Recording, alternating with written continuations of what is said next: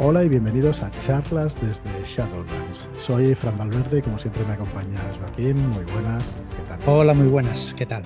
¿Cómo muy Buenas. Has visto, ¿no? Que metiendo la pata en el segundo podcast de esta temporada.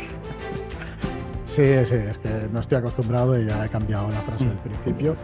Pero bueno, muy contentos de tener aquí este viernes 22 de septiembre a Mireya Machancoses. ¿Qué tal, Mireya? ¿Cómo estás? Buenas, primera vez en la historia que pronuncias mi nombre bien a la primera. Vamos a hacer de sí. Dentro de antena, fuera de antena lo digo normalmente. ¿eh? Efectivamente, en, antena, en antena. he estado, he estado Bien, bien. Disculpame, Mireia. Estábamos todos pendientes, estábamos todos ahí. Ah, eso está bien, eso está bien. Este, esté ahí pendiente del programa está bien. Bueno, pues bienvenidos y bienvenidas a este programa. Muy contentos de nuevo de Joaquín y yo, que hacía muchos meses que no grabamos regularmente, si vamos haciendo programas así sueltos, pero regularmente no. Y bueno, eh, qué mejor noticia que hacerlo con esta preventa de dos libros, dos libros muy chulos que tenemos muchas ganas de, sacar en preventa, como es eh, Hablamos de rol y Dama de Corazones. En los dos libros tienes participación, en uno más que en otro, ¿no, Mirella? Totalmente, son dos proyectos además que me hacen mogollón de ilusión. Sí. Y bueno, eh, vamos a hablar contigo hoy de, eh, hablamos de rol, de tu obra eh, de teoría rolera, como la hemos venido a llamar, pero realmente es una recopilación de artículos. Bueno, sí, en teoría, en teoría, en realidad es eso, ¿no? Es un poco tus reflexiones sobre una serie de temas roleros que nos implican a todas las personas. Cada vez me gusta más hablar así, en femenino, de todas las personas, ¿vale? Porque es que, joder, pues no veo demasiada diferencia. Sí, sí, sí. Sí, no veo demasiada diferencia. Entonces, bueno, por un lado, eh, nosotros vamos a hablar en este programa de ese, hablamos de rol, aunque al final, eh, Joaquín, tú querías hacerle alguna pregunta o comentar alguna cosa sobre el, eh, la aventura que está en Dama de Corazones de Mirella. deciros que en este libro de Dama de Corazones hay 15 autoras roleras que nos, bueno, nos pone sobre la mesa 15 aventuras sobre drama, romance, sexualidad y, muchas otras cosas, terror, aventuras, porque son quizá aventuras muy distintas unas de otras y con premisas muy distintas. Así que, pues muy guay. La verdad es que muy orgullosos de, de poder editar algo así. A Mirella hemos estado hablando un rato fuera de micro, pero no te hemos enseñado la portada de tu aventura. Ah, no, no, no, que va, que va. Así que bueno. Ahora durante el programa o después te lo, te lo pasamos y bueno, ya vosotros y vosotras podréis ver en nuestra web shadowlands.es barra corazones, eh, que parece, parece un link de esos del programa este, bueno, eh, en fin, ¿vale? Shadowlands.es barra corazones. Eh, yo normalmente ponemos una dirección web, una URL que sea fácil de recordar. Pues yo creo que no hay ninguna tan fácil como esta, ¿vale? Así que. Mejorable, sí, señor. Mejorar. ¿Cómo es mejorable? inmejorable. Ah, vale, vale. Digo, sí, es cojonuda. Para que todo el mundo se acuerde. Y bueno, ahí veréis las portadas de, un montón de estas aventuras, que la verdad es que han quedado muy chulas. Y nada, shadowlands.es barra corazones. Ahí tenéis eh, tanto hablamos de rol como dama de corazones. Por un lado, tenéis, hablamos de rol a 27,95, saldrá un libro muy parecido al de Sirio, al de técnicas, consejos y trucos para jugar a rol. En principio, misma maquetación. Y además tendréis Dama de Corazones, un libro del mismo tamaño, con una maquetación distinta, y podéis comprarlos los dos o adquirir los, los dos por un precio de 54,95. Y bueno, eso, venimos, ya está, no me enrollo más, venimos a hablar de, de, hablamos de rol, un libro basado en las reflexiones de la mirada de Gorgona. Eh, Mireya, explícanos qué es esto de la mirada de Gorgona. Pues la mirada de Gorgona es un blog que empecé ya hace ocho años o así. Creo que habéis puesto ocho y lo habréis comprobado mejor que yo porque los años pasan que no veas. Y que en principio mm, surgió un poco también para acercar lo que estábamos haciendo de rol español al contexto internacional, especialmente en la parte de rol en vivo porque estábamos haciendo cosas muy interesantes que no salían fuera, así que tiene una parte en inglés que podéis bucearla por ahí. Y luego ha ido mutando con los años porque también me pareció muy guay traer otros conceptos de fuera aquí y empezar a hacer mis reflexiones. Y, la verdad es que ha ido cogiendo como, como si fuera una pelotita, ¿no? Te ha ido cogiendo forma y forma y al final, pues la verdad es que llevo muchos años de muchos cientos de miles de palabras reflexionando sobre el rol y el rol en vivo en España en general y bueno, un poco, ¿no? Aunando las cosas que se ven fuera con lo de dentro, con lo que pienso que debería ser el rol como ocio inclusivo, ¿no? Y para todo el mundo, que es un poco el lema de la casa desde hace muchos años. Y pues un poco eso, la, mirada que he ido cogiendo pues con mucha formación y pues no sé, 25 años de, experiencia a mis espaldas, ¿no? De, de qué, puede ser el rol ¿no? y qué nos puede aportar en, muchos, en muchas facetas distintas. Oye, pues aprovechamos para preguntarte, eh, ya lo has respondido, ¿cuántos años llevas jugando a rol? Pues sí, eso, como 20, y pico, igual 25 no llega, pero casi. Y, bueno, y sobre todo los últimos 20, 20 Mire, ya tiene 30 años, ¿eh? que lo clarísimo, que tiene 30 años.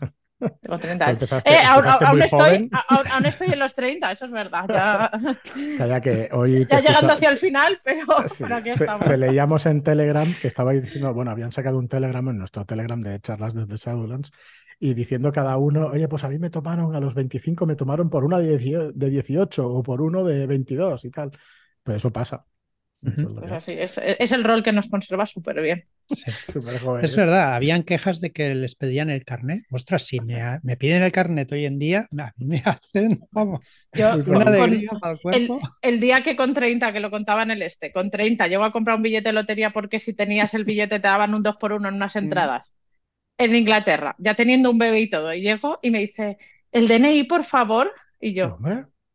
¿Cómo? Le di el DNI, miró, miró la fecha y la pobre señora le, cambió la cara, era como de... Y, yo, sí, y dice, ay, perdón, perdón, y digo, perdón, ¿no? Oye, muy bien, gracias.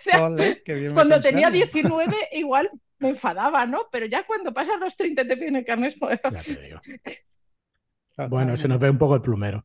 Disculpad, pero bueno, mira, ella es más joven que nosotros, pero se nos ve un poco el plumero a todos aquí hablando del tema este. Bueno, pues ya me explica, eh, llevas un montón de tiempo, pero ¿cuánto tiempo con el rol en vivo y cuánto con el rol eh, de mesa, digamos? A ver, yo con el rol en mesa empecé primero, bueno, casi a paralelo, no sé, con 12 años o así. Y lo que pasa es que luego, como una etapa central de mi vida rolera, estuvo muy centrada en el rol en vivo y luego he vuelto a retomar más la mesa otra vez, también por circunstancias de, de la vida, ¿no? Que empiezas a tener familia, el moverte a roles en vivo los fines de semana se complica, los tienes que espaciar más, el gusanillo hay que llenarlo, el rol online vino a salvarnos a todos y, entonces pues eso, he ido compaginando las dos cosas, nunca he dejado una cosa o la otra al margen. Eh, perdona, Mirilla, voy a hacer un paréntesis porque Joaquín baja la vista así cuando habla de rol en vivo y de este fin de semana, porque esto, esto lo grabamos, esto lo grabamos el martes, pero esto saldrá el viernes, el viernes 22, que no sé si Joaquín y, algunos elementos del chat de charla se van a, un rol en vivo que se llama Lanzarrotas, aquí al lado de Barcelona, en, Girona. Y no sé, ¿qué tal? Estamos, ¿Qué, nos puedes explicar? Estamos nerviosillos, o al menos yo, yo estoy muy nervioso. Bueno, yo también voy, sí, estoy nerviosillo, estoy estudiando más que en la mm. universidad. Que se os va a dar genial. Se os va a dar genial. Yo estoy aquí de apoyo de muchos de vosotros por, detrás y, estoy muy bien. Con que vayáis, me da pena no estar yo también allí, pero eh, la bebé no deja margen de, maniobra. Está claro, está claro. Bueno, Mireya, pues bueno, te hemos introducido ya, ya para que te conozcan un poquito. Tenemos dos podcasts contigo. Uno juraría que de rol en vivo, puro y duro, y el otro para conocerte un poco mejor. Y bueno, os emplazamos a esos dos podcasts. Si buscáis Mirella y en nuestra web os va a salir enseguida. Eh, pero hoy venimos a presentar lo que es tu libro, que es una recopilación de los artículos de tu blog, de, los de las reflexiones de la mirada de Gorgona. De, hablamos de rol, que lo has titulado así, me parece un título muy, muy chulo. Y bueno, cuéntanos, cuéntanos, eh, yo tengo aquí el índice, tenemos aquí todos los apuntes y tal, pero bueno, explícanos un poco cuál era tu intención a la hora de escribir estos artículos en el blog y luego el recopilarlos o lo que hablamos, eso a, la hora de poderlos editar y poderlos publicar en físico. Pues bueno, yo lo primero que todo agradeceros que le hayáis dado casa a esto porque es un proyecto que, que, o sea, de todo lo que llevo en marcha, llevo muchas cosas, es de los que mm. más ilusión me hacen porque han sido tantos años de trabajo, ¿no? Que verlo en formato libro es como como tener otro nene, pues eh, un poco me siento así con este libro, ¿no? Tiene una parte de mi alma muy importante y creo que también es esencial para entender un poco, ¿no? Lo que es el libro. El libro es un poco mis entrañas y mis pensamientos. Muchos de estos artículos han surgido de mis momentos de ira más absolutos con el hobby, eh, ¿no? O, de amor más absoluto, ¿no? De tengo que contar esto, tengo que hacerle llegar esto a la gente o necesitamos eh, trabajar este tema ya, por favor, gente, leerlo, ¿no? Entonces hay mucho sentimiento y mucho de mi pasión, ¿no? Volcada en las palabras, tanto en el blog como, como ahora. Ahora ha habido, pues, mm, han pasado mucha mucha edición, ¿no? Para llegar, para lo que vais a ver en el libro. Entonces, pues igual algunos de los párrafos más agresivos han sido eh, estructurados, ¿no? Iba a decir suavizados, no, estructurados, ¿no? Para que no. Sí, porque tampoco le he querido quitar. Quiero que, la gente también se pueda apasionar, ¿no? Con, cuando lea los artículos pueda encontrar, ¿no? Ese amor o esa ira que, que yo le he dado al tema, ¿no? Pero, pero desde una manera, pues, más pensada, porque hay algunos de estos que, han sido como tengo que escribir sobre esto, toma 4.500 palabras sobre este tema. Eh, porque tengo algunos tocho posts interesantes que la gente me dice, podrías haberlo dividido en partes y yo, ya, pero entonces la gente no, yo, yo lo suelto aquí, ¿no? Es como un volcado de emociones muy grande. Entonces, eso es lo que quería, buscaba, ¿no? Cuando los escribí, ¿no? El, el, decir, este tema que a mí me apasiona, tengo que hacérselo llegar a la gente o tengo que explicarlo, o este, este término, esto hay algunos así, este término la gente lo está usando mal. Otro rato, ha calcado del calcado del calcado y ya la gente no sabe ni qué está diciendo usando, no sé, la, palabra bleed. Sí, y es como eh, eh, a ver, mm, una pregunta. Es que eso me parece importante. Em, en general no se le da importancia al uso de las palabras. Mm, me refiero en el sentido de lo importante es que la gente te entienda. Claro, para que la gente te entienda, hemos de saber de qué estamos hablando y hemos de tener claras ciertas definiciones de según qué conceptos y todo eso. Que eso, a ver, lo hilo así porque es la parte primera de tu libro y a mí me parece súper importante. O sea, a ver, lo importante es que te entiendas, pero sin una definición, sin saber lo que estás, a lo que te estás refiriendo, ¿vale? Por hablar un poco más coloquialmente, joder, pues nos va a resultar mucho más difícil. Entonces, que intentas, imagino que la primera parte, ¿no? Definir esos conceptos y, que hablemos todos igual, ¿no? Es que esa fue la historia, ¿no? De, de, esos pensamientos deshilados y fuera, ¿no? Hacer un libro requería cierta estructura. Entonces, como uno de mis temas recurrentes, efectivamente, son los conceptos. ¿Por qué? porque yo vengo del mundo académico. Yo tengo una tesis doctoral en arqueología, para los que no lo sepan, pero por poneros, porque es algo a lo que me hago referencia. Entonces estoy acostumbrada a este término significa esto, ¿no? Y si yo digo que una ánfora es una Dressel 20, todo el mundo sabe que ánfora es una Dressel 20. Eh, que es una ánfora romana, para los que no sepan. Eh, eh, en rol dices, esta partida es nórdica, esta partida es indie. Sí, sí, sí. ¿Qué estás, ¿Qué estás, diciendo cuando dices que una partida es indie o que una partida es nórdica en rol en vivo? Hey, no nos aclaramos. El bleed. Cada uno que lo gasta, ¿no? Eh, porque se calcan, se calcan términos de otro, la gente no tiene el tiempo ni, ni muchas veces quiere ni puede, ni, yo lo intereso, las ganas de ponerse a leerse 15.000 artículos en inglés como puedo hacerme yo. Y, y, a veces es como de ya, ya, pero está muy bien que tú lo uses como quieres, pero si tú dices que este que este juego es indie y tú entiendes una cosa y el otro entiende otra y el otro entiende otra, eh, luego no nos aclaramos nada. Entonces, eh, te apuntas a un rol en vivo y la gente dice, este vivo es tal, tal, tal, y las definiciones nadie las mm. entiende fuera de, eso. Entonces, eh, me van a traer una niña, os advierto.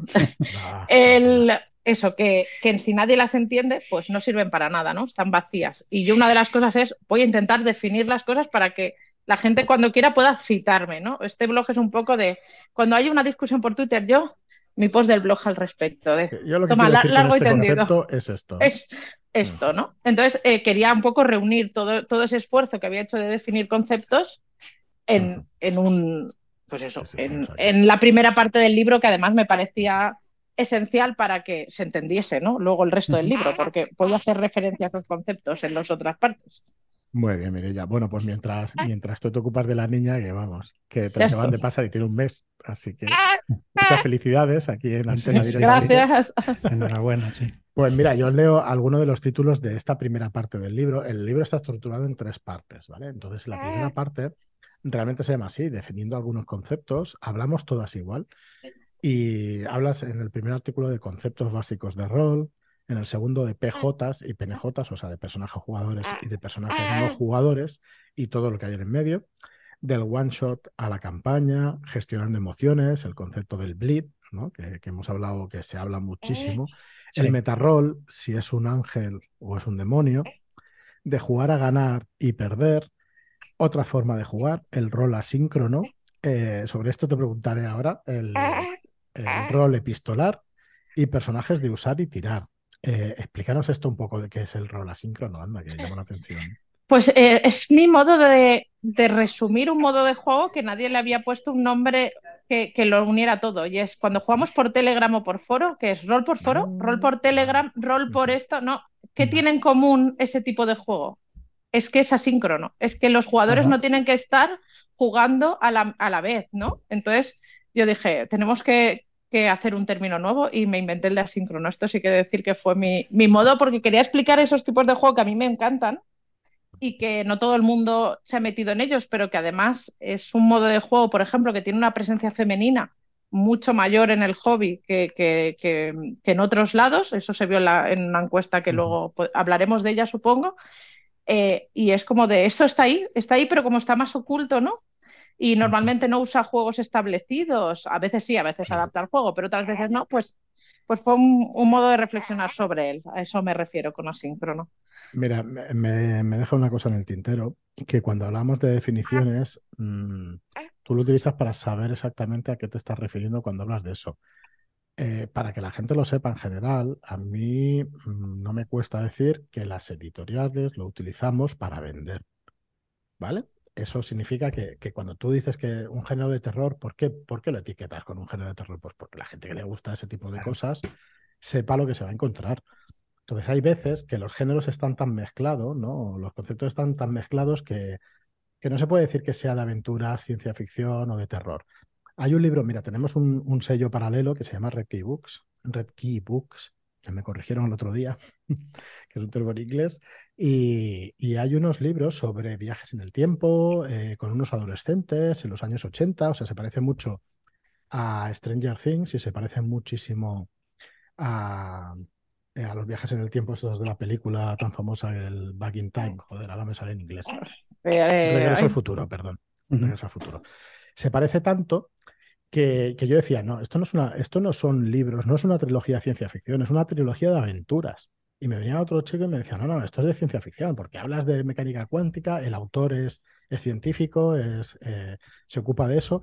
Joder, pues para mí los géneros están tan mezclados que realmente es difícil que sea de un género o de otro. Entonces, que sepáis que mm, lo hacemos por entendernos y que las editoriales lo hacen para venderte algo, pero que no son términos absolutos, ¿no? A mí me gusta decirlo porque, joder, a veces parece que, se crean peli o sea, se crean peleas incluso, ¿no? más allá del debate, discusiones sobre cosas que son, joder, pues coño, que sepáis que se utilizan pues, por parte de una editorial para para ir a un cierto segmento de público, ¿no? Que se llama así en el marketing y todo eso, ¿no? Y, que realmente pues, se utiliza para eso, para vender a cierto tipo de público o a otro.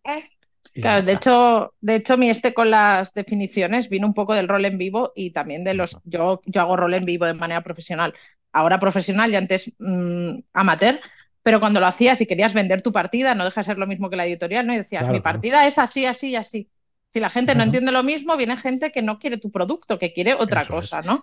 Entonces, definir algo que la gente pueda entender y sepa que, es, pues hace que vaya todo mejor para todos. Tú vas a tu público objetivo, tu público objetivo te reconoce, ¿no? y, se evita mucho malentendido. Es que cada vez se está haciendo más por eso. Si os fijáis en, las, por ejemplo, en Netflix, ah, cuando empieza una película te lo pone arriba. Pone, terror, drogas, eh, sexualidad, entonces tú fijas lo que es y si te interesa, pues sigues con la película. Si no te interesan las drogas, pues igual quitas la película y ya está. Bueno, estás diciendo que. Bueno, me voy a callar. Todo el que ve la, etiqueta drogas me interesa. Perdón, Joaquín. Troleo, troleo máximo. Bueno, pues nada, eh, tenemos ahí lo de definiendo algunos conceptos, que es la primera parte. Y la segunda parte del libro son las jugadoras primero. Correcto. Eh, eh, ¿A qué te refieres con esto? O sea, ¿qué nos vas a contar en esta segunda parte? Pues esa segunda parte me costó mucho ponerle título, ¿no? Porque no sabía muy bien cómo agrupar esa serie de, artículos, pero es el, otro tema central que hay en el blog, que es la igualdad, ¿no? La igualdad en el, en el hobby. Y, y, un poco el poner a las personas jugadoras primero, ¿no? Cuando pongo jugadoras primero es eh, que, el rol está muy bien, a todos nos parece fantástico, tu partida es muy molona, pero si alguien sale llorando mm, sin querer llorar de tu partida, porque los que buscamos pues llorar porque buscas la emoción del personaje bien, ¿no? Pero si es porque te ha tocado lo personal y no han parado y, sales hecho polvo, pues puede haber sido la mejor partida del mundo, pero ya te garantizo que no lo ha sido, ¿no? Entonces, eh, el poner a las personas primero por delante de, de la partida, de la ambientación, de lo que sea, ¿no? Eh, es lo que une todos los artículos que van en el segundo bloque, ¿no? Y un poco cómo afrontarlo desde varios, varias perspectivas diferentes.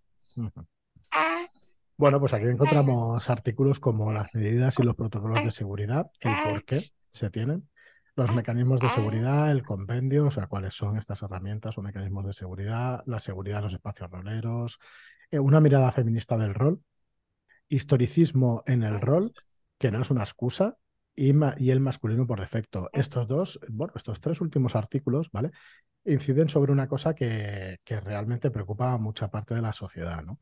Entonces, eh, vamos a empezar por el historicismo en el rol, que no es una excusa. ¿Qué, querías decir con eso, Mireia? es mi tú, eres arqueóloga, entonces yo creo que te traes muchas cosas de ahí, ¿no? Uf, me traigo, me traigo muchas cosas. Creo que ese es el artículo que he escrito con más ira de todos los que vais a encontrar en el libro. Bueno, decir que eh, lo que decías tú antes, con ira y eso, pero luego los ha ido remodelando, o sea, los ha ido no cambiando, ¿no? Sino añadiendo cositas. Voy a decir que tiene, tiene ira y tiene mucho amor, pero tiene mucha ira en el sentido de, eh, me pilló en un momento cuando me decidí escribir el artículo de estoy cansada porque esa misma semana por redes sociales como cuatro veces, pero es que esta ambientación histórica, yo mira, por favor, ¿no? Es que las mujeres en esta ambientación, es que los negros en esta ambientación, es que yo, y ya hasta las narices, ¿eh? me senté, me pasé como tres horas escribiendo, salieron 4.500 palabras, pero, pero de golpe, ¿eh? o sea, este artículo eh, ahora está revisado, por suerte para los que lo van a leer, ¿no? Pero, pero en su momento fue mm, un volcado de emociones total y absoluto. Y, lo, fui reestructurando, pero era de, como historiadora y como arqueóloga, lo que creéis que es histórico no lo es tanto. Y a veces la historicidad no es tan importante como, sorpresa el título del bloque, ¿no? Las jugadoras. Es decir, ¿quieren tus jugadoras jugar a eso? Porque está súper bien jugar con la discriminación, pero es un tema que tiene que ser consciente. Yo digo mucho en, este libro, decisión de diseño consciente. Si tú has diseñado esto, todo el mundo que juega sabe que en el diseño, eso es parte del diseño, pues está súper bien. Casi cualquier tema, o por no decir cualquier tema, se puede explorar, siempre que se haga de manera consciente y de manera consensuada con todas las personas que se están sentando en tu mesa, ¿no?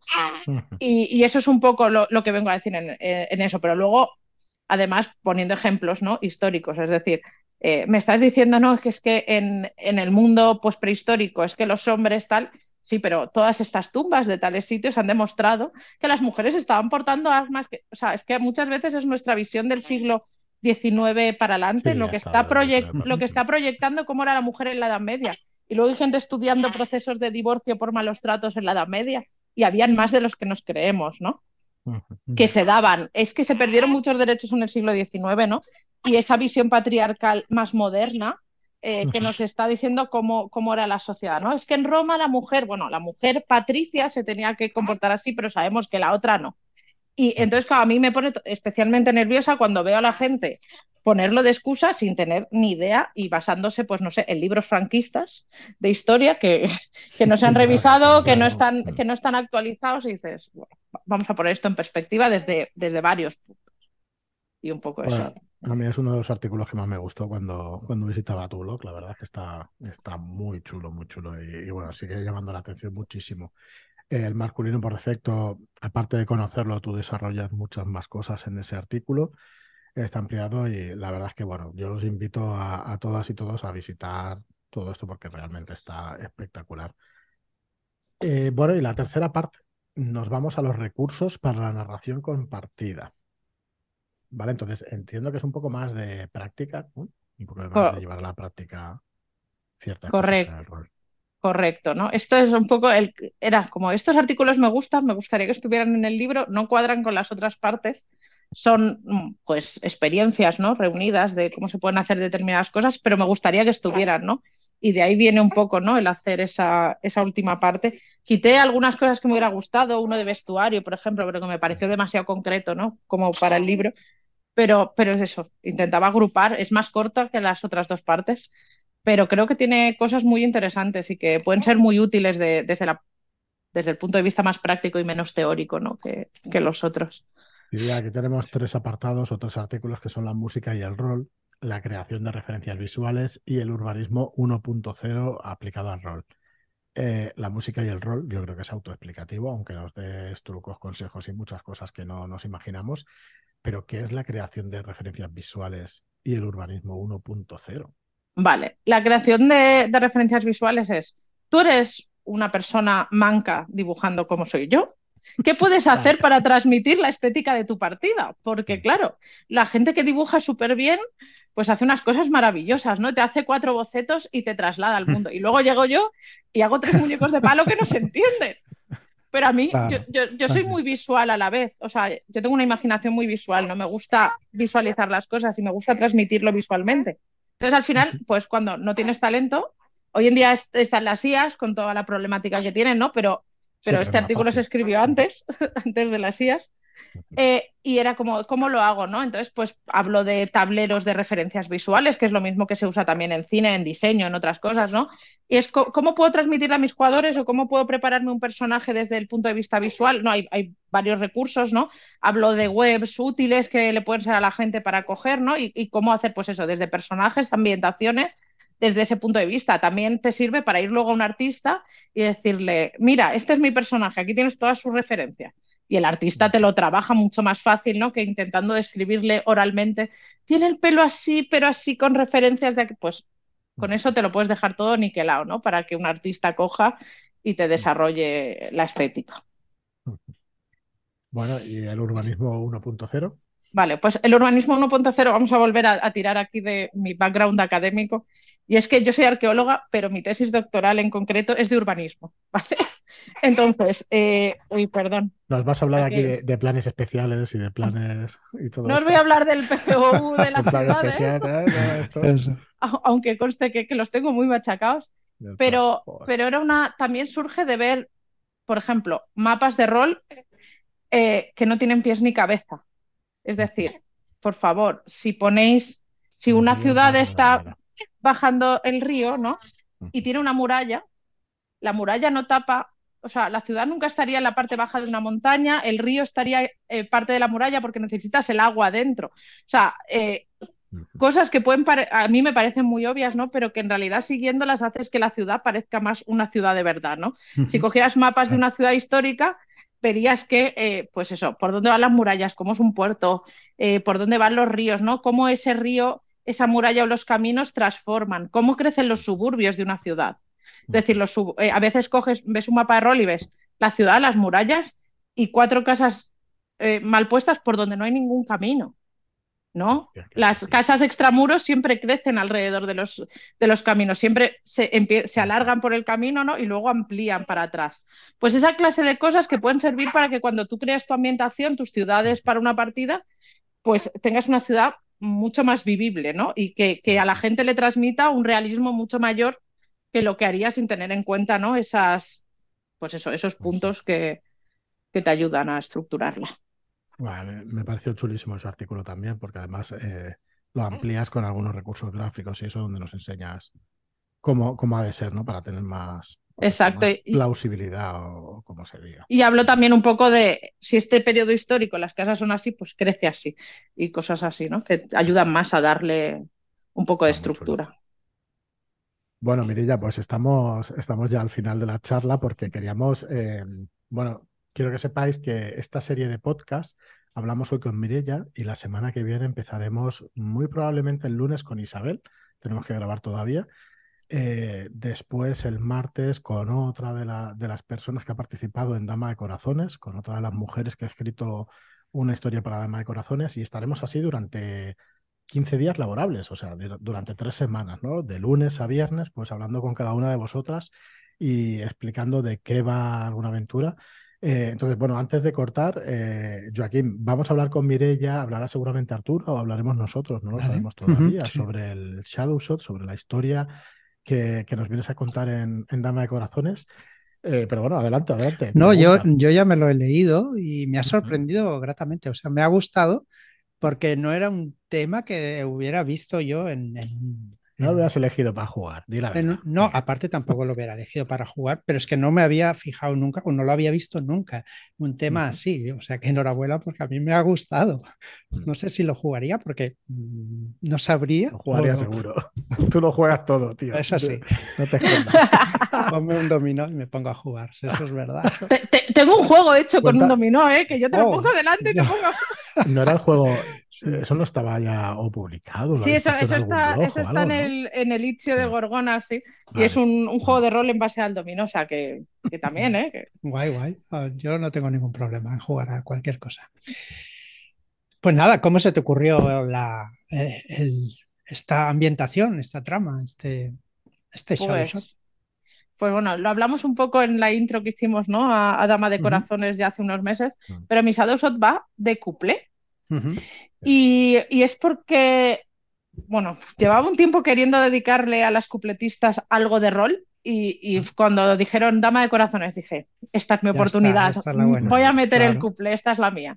Y es porque eh, fueron mujeres pioneras, fueron mujeres súper progresistas que cambiaron ¿no? con la sociedad y que podían hacer las mujeres y cómo, y que las tenemos olvidadísimas. O sea, eh, el couple nos suena a, a, lo que fue el couple luego franquista, ¿no? y, nos hemos olvidado de eso, de todas las pioneras de principios del siglo XX. Y, quería rendirles el homenaje. Entonces, pues he hecho un teatro, un teatro que espero que esté muy vivo, con su mm, gente, con sus cotilleos, con lo que está pasando. Y es una noche de estreno. Y la cosa es que consigamos cautivar al público en ese estreno, es por así decirlo, el objetivo. Pero claro, las cosas personales y el espectáculo no siempre van de la mano. Uy, perdón. Nada, nada, tranquila. No te preocupes. Ay, y entonces, pues un poco juega con eso. No quiero spoilear tampoco mucho, ¿no? Pero la idea era esa, es, rendir homenaje, es enseñar un poco qué es el cuplé. Tengo hasta una lista de reproducción que se llama cuplés de rol en Spotify. Eh, que un poco, ¿no? Con eh, todo ese doble sentido, todos esos guiños, eh, unas letras súper descaradas en las canciones, ¿no? Que, que creo que, que el mundo rolero le va a gustar descubrir, ¿no? Que, espero que sirva también un poco de puerta de acceso de, ah, pues esto que sonaba tanto de nuestros bisabuelos o nuestros abuelos, tiene más enjundia de lo que, parecía, ¿no? Claro, claro, lo que suena es a eso, a esos tiempos pretéritos y de hace un montón de años que parece que no supieran lo que nosotros sabemos y sabían más de lo que parecía. Sabían, sabían. no, pues enhorabuena, pues me ha gustado mucho la, ambientación esta y el, toque, el toque que le das. Tienes ahí la portada, Mireya, ya en Telegram y eso para que ah, ah, ah. ahora que no puede. La que quiera verlo y el que quiera verlo lo tenéis ahí en, en shadunas.es barra corazones, porque ya saldrá de aquí al viernes. ¿Vale? Portada de, de Marlock, que bueno, que le está dando el toque a cada una de las aventuras distintas que esperemos que os guste y que le guste mucho pues a la, a la gente que, que vaya a jugar estas aventuras. Qué bonita ir a verla. Ajá, yo ya la he visto. Sí, sí, sí. Muy bien, Mireya, pues oye, eh, súper agradecidos por tu libro Hablamos de Rol, una propuesta para que, bueno, yo creo que para que tengamos también espacios en común, ¿no? Con lo que decíamos, ¿no? De, los términos, de qué quieres decir con cada cosa, de que, bueno, al final es promoción del rol. Nosotros, mm, yo, a mí me gusta decir que nos, nos gusta decir a todos los que participamos en Shadowlands, que lo que hacemos es promocionar el rol y bueno, y de camino, pues si vendemos algunos libros para ganar la vida, pues estará estupendo. Pero realmente creo que el camino es así, que la gente juegue a rol y a partir de ahí, pues que compren y que, y que funcione esta afición cada vez más. Tú te dedicas también al, rol en vivo, tienes tu productora y, haces también muchos roles en vivo, así que visita también su, su blog, eh, su web, lamirada.produccionesgorgona.com, ¿verdad? que tienes ahí toda la información. Sí, en, la mirada tengo los artículos y en produccionesgorgona.com directamente está toda la parte de, lo que es la, productora de rol. Muy bien, pues, pues, eso, que muchísimas gracias por confiar. Eh, la que tenga curiosidad, el que tenga curiosidad, decir que el libro son unas 70.000 palabras que van a ser más de 150 páginas, muy probablemente. Es un tamaño carpino, 17 eh, por 24 centímetros, con tapa dura. El que conozca o la que conozca la maquetación de, la obra de Sirio, de técnicas, consejos y trucos para jugar a rol, va a ser muy parecido. El interior. Y bueno, que estamos, pues como he dicho al principio y durante todo el programa, pues encantados de, tener algo así en el catálogo porque no hay tanta cosa y creo que ayuda muchísimo, creemos que ayuda muchísimo a, la afición. Así que nada, muchas gracias, Mirella. Me enrollo. Gracias a vosotros. Un abrazo. Venga, un abrazo.